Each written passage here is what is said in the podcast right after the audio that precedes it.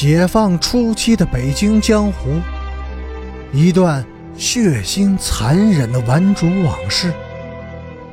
欢迎收听《北京教父》第二百零三集。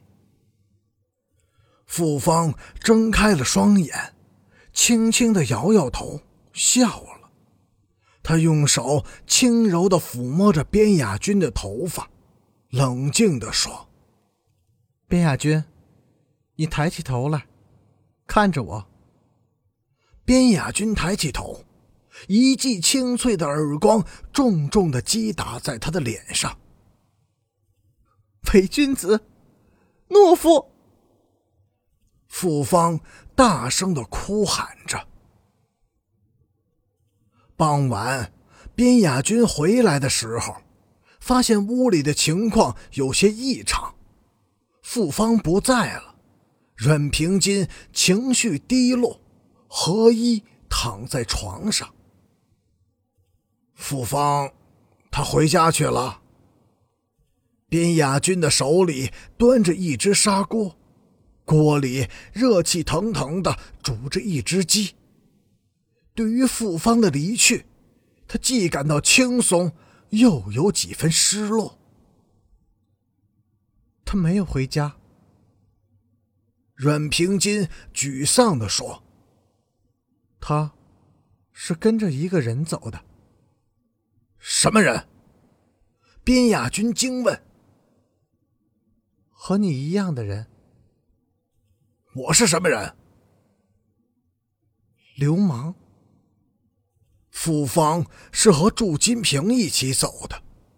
关于他们之间到底发生了什么事儿，以及边雅君是怎么把傅芳找到的，笔者始终没有得到更详细的材料。边雅君本人似乎对这个问题讳莫如深，绝口不谈。然而，他常常讲到祝金平这个人。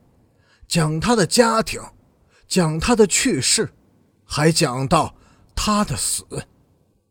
但是他从来没有提到过他与祝金平之间的恩怨。后来，当笔者向他提起那双半高腰女士伞兵靴时，他突然变得极不自然，面色灰白，呼吸急促，鼻梁上渗出了细密的汗珠。他愣愣地望着我，脸上挤出了一丝惨笑，恶狠狠地说：“眼镜儿，你小子是想听那种事儿过瘾是吗？干脆也给你找几个漂亮小姐，实践一次，岂不更好？”陈诚在笔者提到祝金平时。则是皱紧眉头，做冥思苦想状，良久，才十分不肯地说：“或许有过这么一个人，不熟悉，也许根本就没见过面。他，啊，这个姓祝的，以后怎么了？他也认识傅芳吗？”他反问笔者，神情平静。自然，没有一丝做作。但是，据祝金平当时的邻居说，那天晚上祝家出了事儿，两个男人和一个女人在屋里，后来就打起来了。邻居说，从来就没有听见过那么吓人的叫声，尖利、凄切，能生生的把人的心揪出来。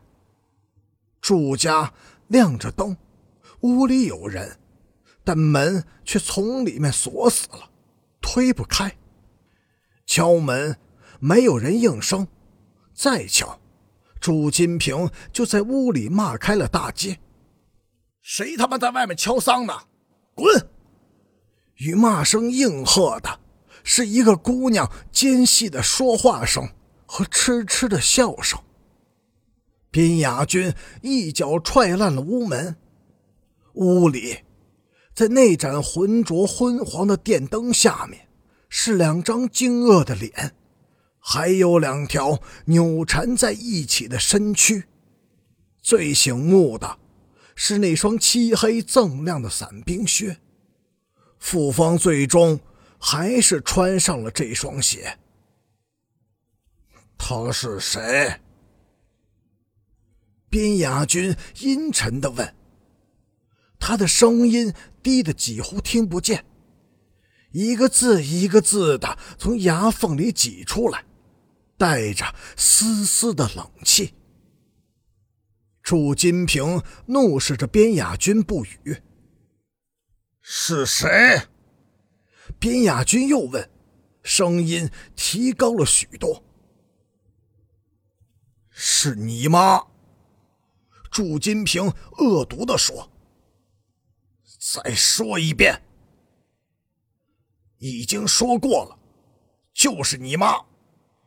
边雅军一步抢到床前，抓住傅芳的头发，用力一抡。傅芳惨叫着滚到床下去了。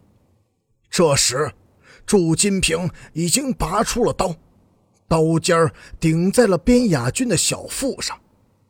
边雅军又往前迈了一步，恶声恶气地说：“小子，你他妈有种就给爷一刀！”那天上午。陈诚回到家里以后，想睡一觉，但是怎么也睡不着。二妹和小妹不知为了什么事情吵了起来，小妹尖着嗓子哭了。陈诚从屋里出来，想吼他们一顿，但终于强忍住了。他给了小妹一块钱，最终把她哄住了。